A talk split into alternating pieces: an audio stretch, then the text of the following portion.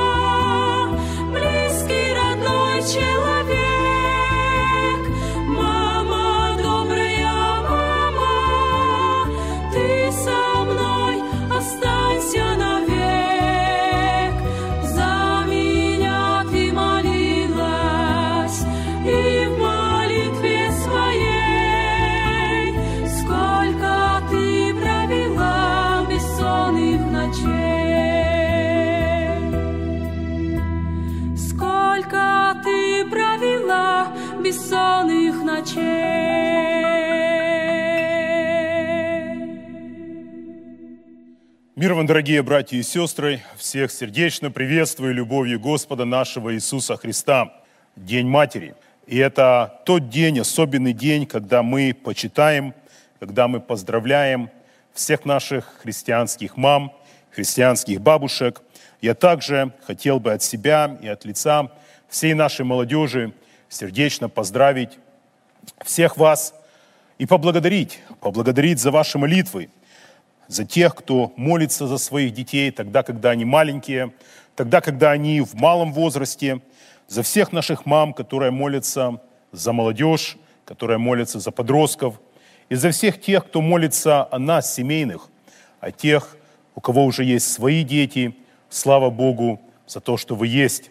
Слава Богу за то, что вы продолжаете молиться, за то, что вы продолжаете на руках молитвы приносить ваших детей, приносить ваших внуков. Сегодня мы с вами говорим о матерях. И мое слово также будет больше обращено к сестрам, к мамам. Ни в коем случае не умаляя ответственность отцов.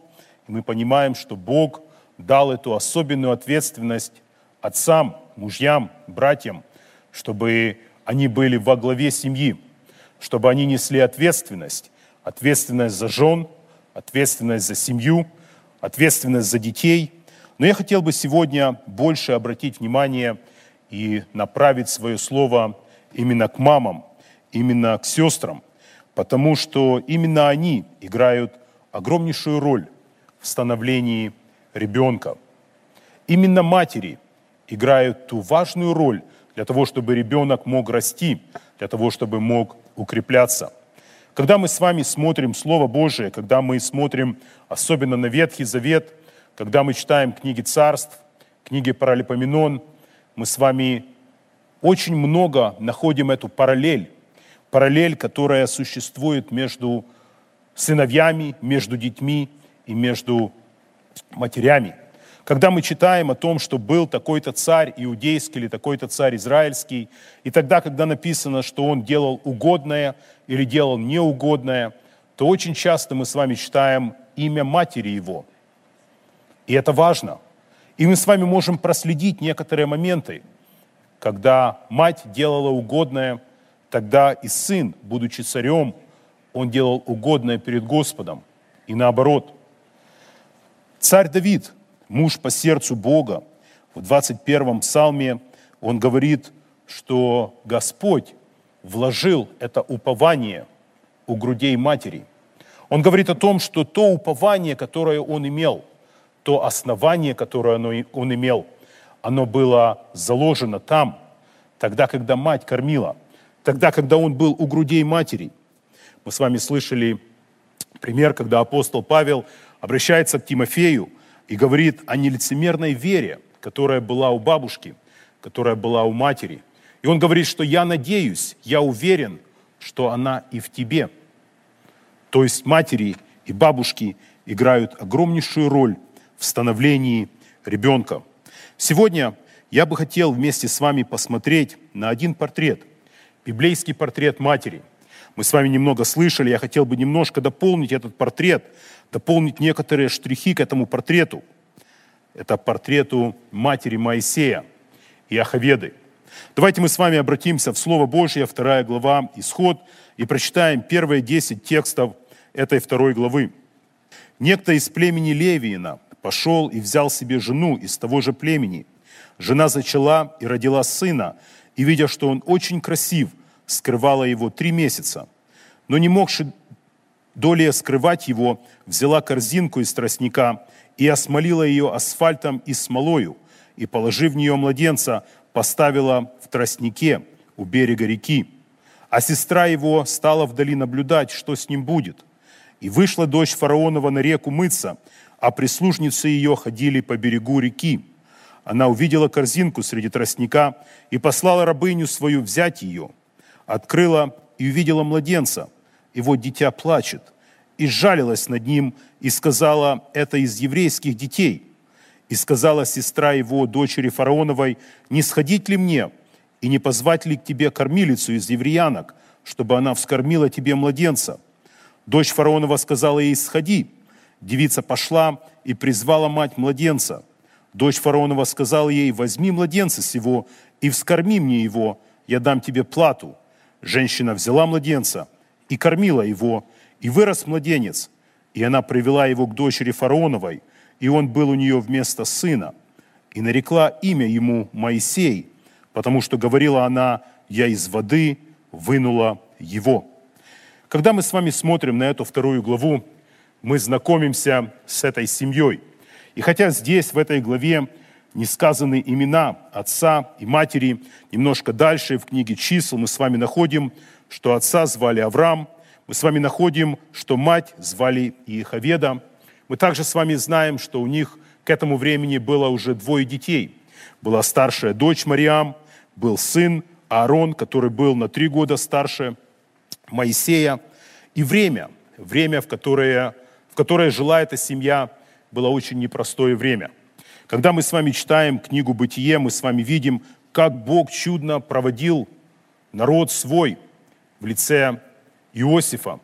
Тогда, когда Бог Иосифа направил в Египет, и он говорит сам об этом, для того, чтобы сохранить жизнь, для того, чтобы сохранить жизнь отцу, братьям, тем родственникам, которые были, чтобы сохранить жизнь фараону и всему народу египетскому.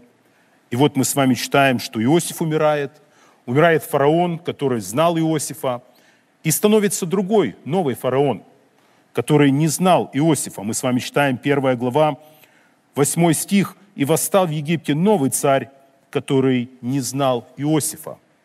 И тогда все изменяется. Для братьев Иосифа, для тех, которые были после Иосифа, все изменяется. И мы с вами читаем с 13 стиха такие слова «И потому египтяне жестокостью принуждали сынов Израилевых к работам и делали жизнь их горькою и тя- от тяжкой работы над глиною и кирпичами, и от всякой работы полевой и всякой работы, в которой принуждали их жестокостью». Первая волна, первая волна трудностей принуждали их к работе с жестокостью. Жизнь делали горькой и тяжкой от работы – когда они увидели, что это не работает, тогда царь египетский повелевает бабкам повивальным, чтобы они умершвляли, когда принимают роды, чтобы они умершвляли всякого мальчика, всякого младенца мужеского пола, чтобы они убивали их. И мы с вами читаем в Слове Божьем, что эти женщины боялись Бога, и они не делали этого. И Бог благословляет их. Когда царь египетский видит, что ничего не происходит, то, что он думал, чтобы как-то уничтожить народ израильский, тогда он прибегает к третьей мере. Мы с вами читаем 22 стих 1 главы Исход. Тогда фараон всему народу своему повелел, говоря, «Всякого новорожденного у евреев сына бросайте в реку, а всякую дочь оставляйте в живых».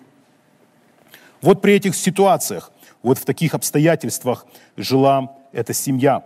Сегодня я бы хотел обратить внимание на пять глаголов – или на пять действий, которые показывают особые действия Иоховеды, матери Моисея, для того, чтобы мы увидели вот этот библейский образ матери, чтобы мы могли увидеть и взять для себя определенные примеры, определенные уроки. Мы с вами возвращаемся и читаем второй стих. «Жена зачала и родила сына, и, видя, что он очень красив, скрывала его три месяца». Первое действие Иоховеды, она скрывала сына. Мы с вами прочитали, что когда Моисей родился, мама увидела, что дитя прекрасно, что он очень красив. И действительно, когда мы рассуждаем об этом, мы понимаем, что любой ребенок, он самый прекрасный для своей матери, он самый красивый для своей матери. И, наверное, нет таких детей, которые были бы не прекрасны, или некрасивы для своих детей. Но вы знаете, Иеховеда увидела что-то более, более просто такого вот видимо, видимой красоты. Когда мы с вами читаем Деяния апостолов, 7 глава, проповедь Стефана, тогда он говорит такие слова, что он был прекрасен перед Богом. И действительно, я верю в то, что Иоховеда увидела, что этот ребенок был прекрасен перед Богом.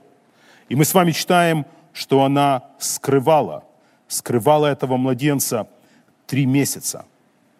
Я думаю, мы не до конца понимаем, что это означает или что это означало в то время скрывать младенца. Младенец рождается, и вот мать должна была не просто положить его в другую комнату, не просто, может быть, положить его в кроватку и закрыть дверь.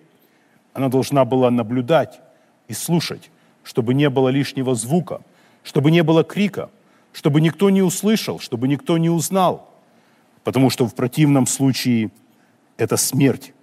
Что это стоило Иоховеде? Она была постоянно рядом с младенцем. Она постоянно заботилась об этом. я думаю, тогда, когда младенец спал, когда Моисей спал, она молилась Богу.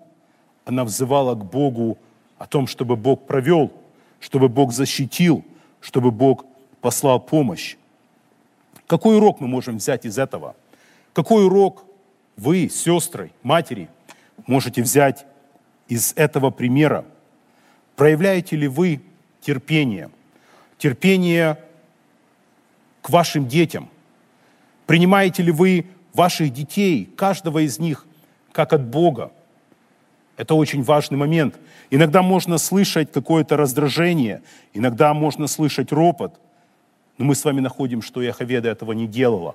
Она заботилась, она была рядом, она скрывала младенца. Как вы заботитесь о духовном здоровье, о духовном росте младенца, ваших детей? Прилагаете ли вы все усилия, возможно, забывая свой сон, забывая свою усталость, чтобы дети были защищены от этого мира?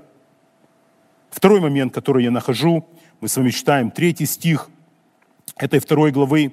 «Но не могши доли скрывать его, взяла корзинку из тростника и осмолила ее асфальтом и смолою.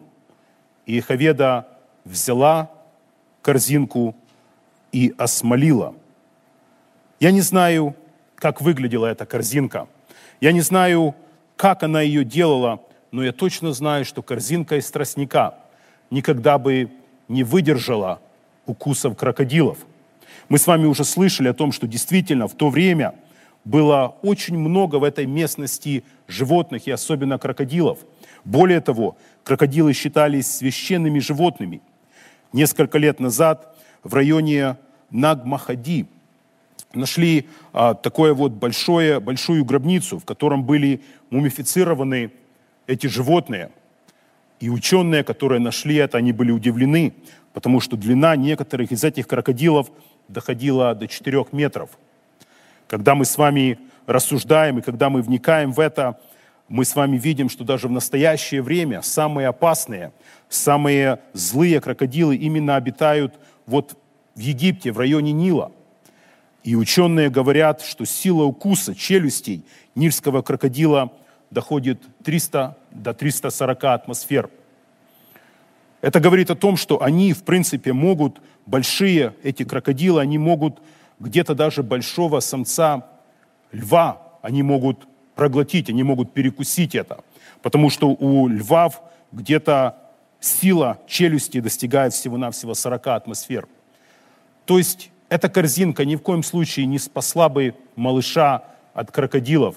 Но я уверен, что Яховеда, когда она делала эту корзинку, когда она осмаливала его, ее, она верила и надеялась на Бога. Я уверен, что тогда, когда, возможно, по-человечески не было никакой надежды, когда по-человечески, может быть, это было нелогично, она уповала на Бога, и эта надежда в свое время передалась Моисею. Какой урок мы можем взять для себя? Как часто мы, как часто вы, сестры, матери, как часто вы осмаливаете ваших детей, корзинку с вашими детьми молитвами, тогда, когда происходит это особое ограждение – кто-то может сказать, что мы можем сделать в настоящее время, в этом мире, тогда, когда много трудностей, когда, казалось бы, этот мир с, особой, с особым рвением окружает наших детей для того, чтобы сделать зло, для того, чтобы притянуть к себе. Что мы можем сделать? Я нахожу, что Иоховеда, она осмолила вот эту корзинку, она оберегла. И наши молитвы, и ваши молитвы, они имеют огромнейшее значение перед Богом. И Иховеда имела упование на Бога. Она верила, что Бог действует, что Он спасет, что Он помилует. И Бог дает нам обетование. И Бог вам дает обетование, что Бог сохранит, и нас сохранит, и детей наших сохранит, если мы будем проявлять верность к Нему. Еще один момент, на который я бы хотел обратить внимание. Мы с вами читаем этот же третий стих, несколько последних слов этого третьего стиха. Она поставила в тростнике у берега реки. Яховеда не только скрывала, она не только сделала корзинку и осмолила эту корзинку, она поставила эту корзинку в нужном месте, на берегу реки. Слово Божие не говорит, почему Яховеда выбрала именно это место. Слово Божие не говорит, знала ли она, что в это место, может быть, приходят египтяне, или, может быть, приходит дочь фараона. Скорее всего, она надеялась на то, что, может быть, кто-то возьмет, кто-то усыновит ее сына из египтян, чтобы он не был умершвлен. Но мы точно знаем, что она поставила его туда не случайно. Она знала, где он находится. Она знала, для чего она туда его поставила. О чем эта истина говорит нам? О чем эта истина говорит вам, дорогие сестры? Для матерей очень важно, чтобы вы знали, где и с кем проводит время ваш ребенок, где он находится. И матери должно быть не все равно. Мы с вами читаем в Слове Божьем, что есть места, которые опустошают. Есть худые сообщества, которые развращают добрые нравы. И поэтому очень важно, чтобы мамы знали, где находится их ребенок, что он читает, что он слушает, с кем он общается, в каких местах он бывает. Это очень важно. И Хаведа в свое время, она точно знала, куда она ложила корзинку. Еще один момент, на который я бы хотел обратить внимание, после того, как дочь фараонова находит Моисея, после того, как происходит этот диалог с Мариам, после того, как Мариам предлагает, что, может быть, я найду кормилицу для этого младенца, мы с вами читаем 9 стих. Дочь фараонова сказала ей, возьми младенца сего и вскорми его мне, я дам тебе плату. Женщина взяла младенца и кормила его. Мы с вами читаем, что Иоховеда кормила Моисея, своего сына. Мать кормит своего ребенка. Казалось бы, что здесь особенного? Каждая мать это делает. Но я уверен, что когда Еховеда кормила своего сына, эти несколько лет, может быть, 3-4 года, она по-особенному вкладывала. Она по-особенному кормила его. Я уверен, что она рассказала, кем он является, с какого он народа. Я уверен, что она рассказала о Боге, о живом Боге. Я уверен, что она рассказала, почему они оказались в этой ситуации. И как результат, как результат этого кормления, мы с вами читаем Евреям 11 глава, это глава, о которой мы рассуждали и говорили, что это глава героев веры, где написаны, где апостол Павел показывает мужей и жен верой. И вот что он говорит, 24 глава, 11 глава Евреям с 24 стиха. «Верою Моисей, придя в возраст, отказался называться сыном дочери фараоновой и лучше захотел страдать с народом Божиим, нежели иметь временное греховное наслаждение и поношение Христова почел большим для себя богатством, нежели египетские сокровища, ибо он взирал на воздаяние». Каждому из нас, родителям, я уверен, матерям – они имеют это желание, чтобы дети делали правильный выбор, чтобы дети правильно выбирали в жизни. Мы с вами прочитали о выборе Моисея. Он отказался называться сыном дочери фараоновой. По-человечески это нелогично. Нет в этом человеческой логики. Тогда, когда ты воспитываешься в доме фараона, когда ты учишься в доме фараона, когда ты ни в чем не нуждаешься, когда ты вот следующий на престол. Но мы с вами читаем, что Моисей делает выбор. Он отказался называться сыном дочери фараоновой. И как результат, ну что-то было в начале. В начале было то, что мать его кормила, мать влаживала. Мы с вами читаем, что он лучше захотел страдать с народом Божьим. Еще одно нелогическое решение. Вместо того, чтобы иметь какую-то радость, вместо того, чтобы радоваться тому, что ты имеешь, мы с вами читаем, что он выбирает страдания. Он захотел лучше страдать с народом Божьим. И опять это результат. Это результат того, чего, чем кормила его мать. Мы с вами читаем, что он поношение Христова почел большим богатством, нежели египетские сокровища. Мы хотим, чтобы наши дети выбирали вечное. Мы хотим, чтобы наши дети не смотрели на какие-то земные богатства. И это идет от того, чем мы кормим наших детей уже с малого возраста. Поношение Христова почел большим для себя богатством, нежели египетские сокровища. Дорогие мамы, хотите ли вы, чтобы дети ваши делали правильный выбор?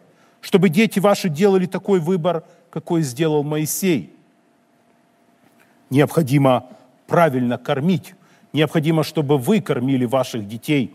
Не давайте этому миру, чтобы он кормил, чтобы телефон, чтобы телевизор, чтобы интернет кормил ваших детей. Вы должны кормить ваших детей, и тогда они будут сильны, тогда они могут иметь это, эту силу для того, чтобы делать и принимать правильные решения. Возможно, не совсем логические по человеческому размышлению или по-человечески как-то, но этот очень важный момент, о котором Слово Божье говорит, что Яховеда сумела вскормить своего сына, она его кормила, и как следствие, через некоторое время, когда он пришел в возраст, он принимает эти правильные решения. Лучше страдать с народом Божьим, нежели иметь какие-то греховные наслаждения. И последний момент. Мы с вами находим еще одно действие, еще одно действие Иховеды. И оно написано здесь же, в 11 главе послания к римлянам. Апостол Павел в 23 стихе показывает еще одно очень важное действие. Он говорит, верою Моисей по рождению три месяца скрываем был родителями своими, ибо видели они, что дитя прекрасно, и не устрашились царского повеления. Апостол Павел показывает действие. Когда мы с вами говорим о бесстрашии, когда мы говорим о мужестве, мы обычно говорим о братьях, мы говорим об отцах, мы говорим о мужьях. И действительно это так. Действительно Бог хочет, чтобы мы, отцы, мужья, чтобы мы имели мужество, чтобы мы имели бесстрашие, чтобы мы мужественно стояли за наши семьи, чтобы мы мужественно стояли за наших жен, за наших детей. Но Духу Святому было угодно записать на страницах Писания, в этой галерее верой, о родителях Моисея. И я верю, что в частности здесь написано о матери, о Иоховеде, которая не устрашилась царского повеления. Для того, чтобы дети правильно выбирали в жизни, для того, чтобы они могли возрастать, для того, чтобы мы могли правильно передать им веру, необходимо, чтобы вы, сестры, чтобы вы, матери, чтобы вы не устрашились, чтобы вы были мужественны. В чем это заключается? Почему? Почему Слово Божье говорит, что они не устрашились, и почему это важно? Мы с вами понимаем, что если бы они устрашились, если бы они убоялись, они бы, наверное, поступили как другие израильские родители, которые, скорее всего, бросали в реку своих сыновей. Слово Божие нигде не говорит, чтобы еще кто-то другой не устрашился, чтобы не послушались. То есть, скорее всего, все остальные это делали, но Еховеда, но ее муж, они проявили бесстрашие, они проявили вот это мужество, они не устрашились этого повеления. Господь по-особенному ценит тогда, когда мы проявляем это бесстрашие, тогда, когда мы не идем за большинством.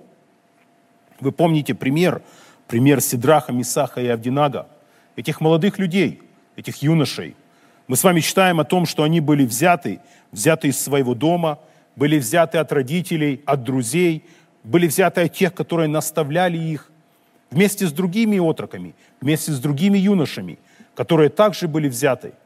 Но тогда, когда царь поставил истукана, и тогда, когда он сказал, что все поклонятся, мы с вами читаем, что только трое, Сидрах, Месах и Авдинага, они стояли, они не поклонились.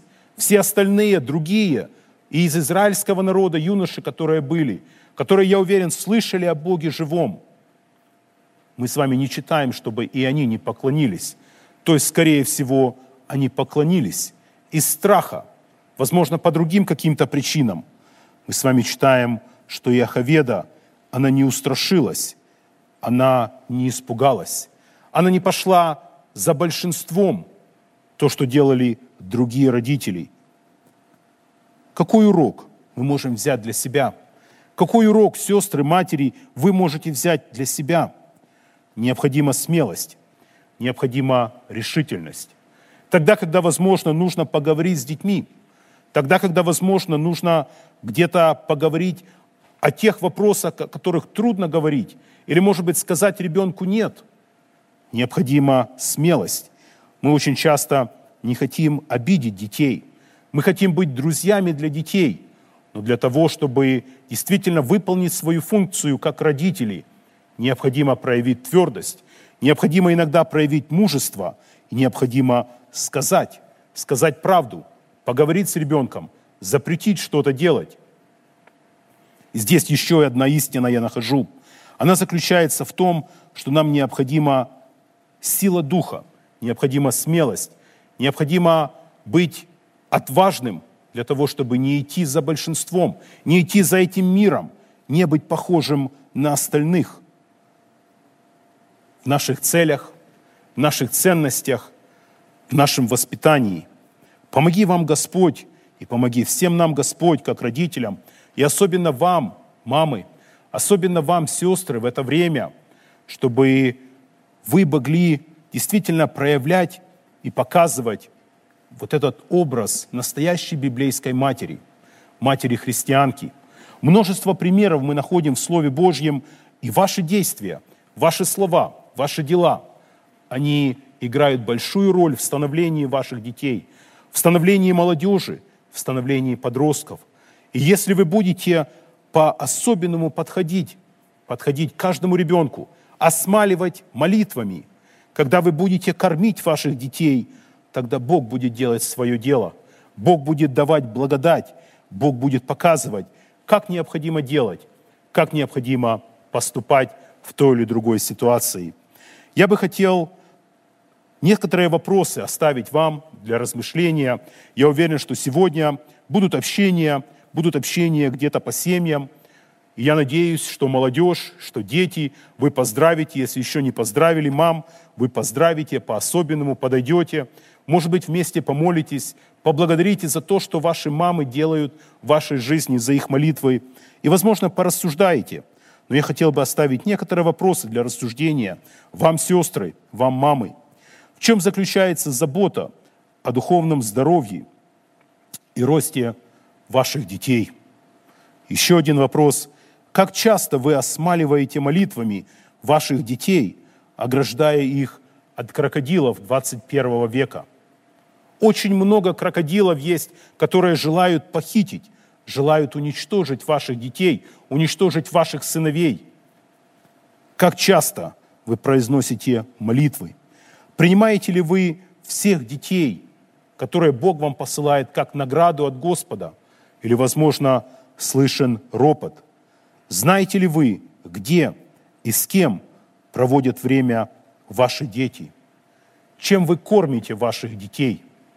Понятно, что это не в физическом смысле, но в духовном.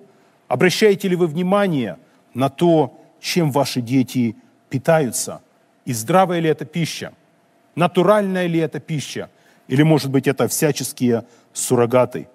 Показываете ли вы на личном примере мужество и стойкость в неподражании этому миру. Большой момент, очень важный момент, когда мамы, когда отцы, когда родители на собственном примере показывают, что они освящены или отделены от этого мира. И последний вопрос. Что могут сказать ваши дети о вас, как о матери христианке? Что ваши дети скажут о вас, если они скажут, что действительно моя мама – это мама молитвы, мама молится за меня, мама приносит меня к Богу, тогда, когда я ложусь спать, когда, возможно, мама даже не знает, что сплю я или нет, но я знаю, что мама молится. Это большое свидетельство. Это очень важное свидетельство. Благослови нас, Господь, и благослови вас, Господь, дорогие мамы, чтобы вы продолжали молиться. Продолжайте молиться о ваших детях, продолжайте молиться за молодежь, продолжайте молиться за семьи, продолжайте молиться за подростков, потому что молитва – это сила. Много молитвы, много силы. Благослови каждого из вас, Господь, действительно быть похожим на этого библейского героя, на Яховеду, которая сделала все для того, чтобы ее сын Моисей стал вождем народа израильского. И самое главное, чтобы он знал Бога. Помоги всем нам в этом, Господь. Аминь. Давайте помолимся.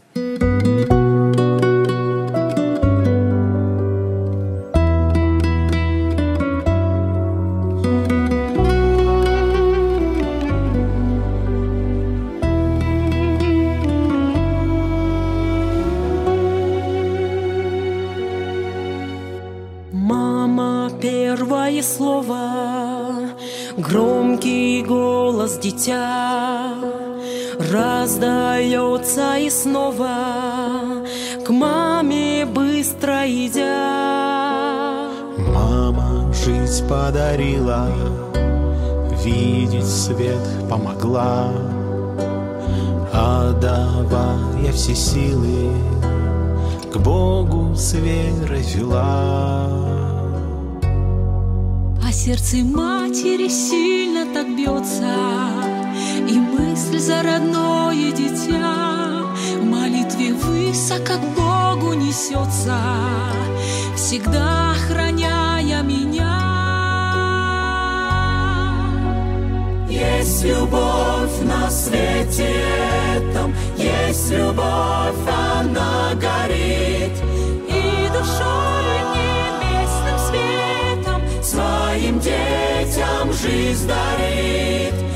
Есть любовь на свете этом, есть любовь, она горит. Маме взгляд наполнен светом, Мама моя,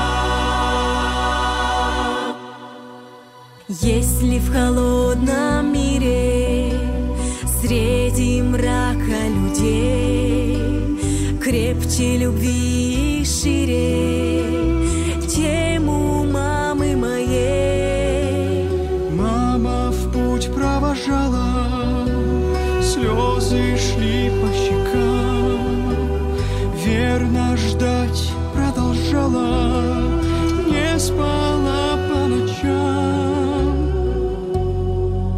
сердце матери сильно так бьется И мысль за родное дитя Молитвы высоко к Богу несется Всегда охраняя меня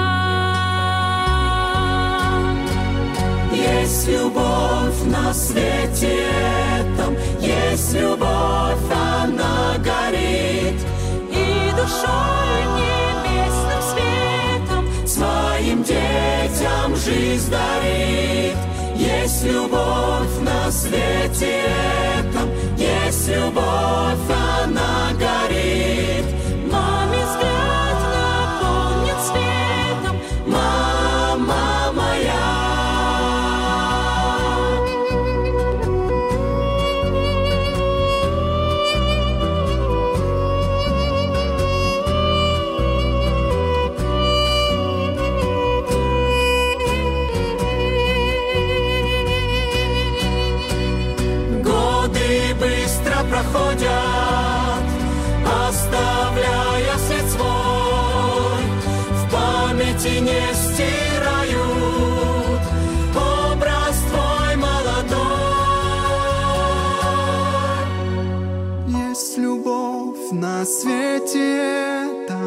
Есть любовь, она горит.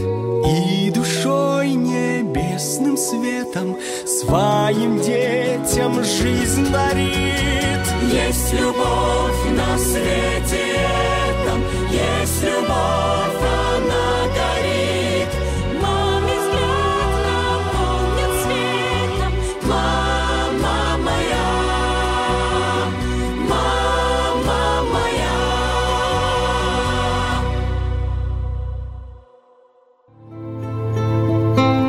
проповедь вы можете найти на сайте salvationbaptistchurch.com. Вы слушали радио Зекинсвелле «Волна благословения», город Детмалт, Германия. Дорогие радиослушатели, мы желаем вам Божьих благословений.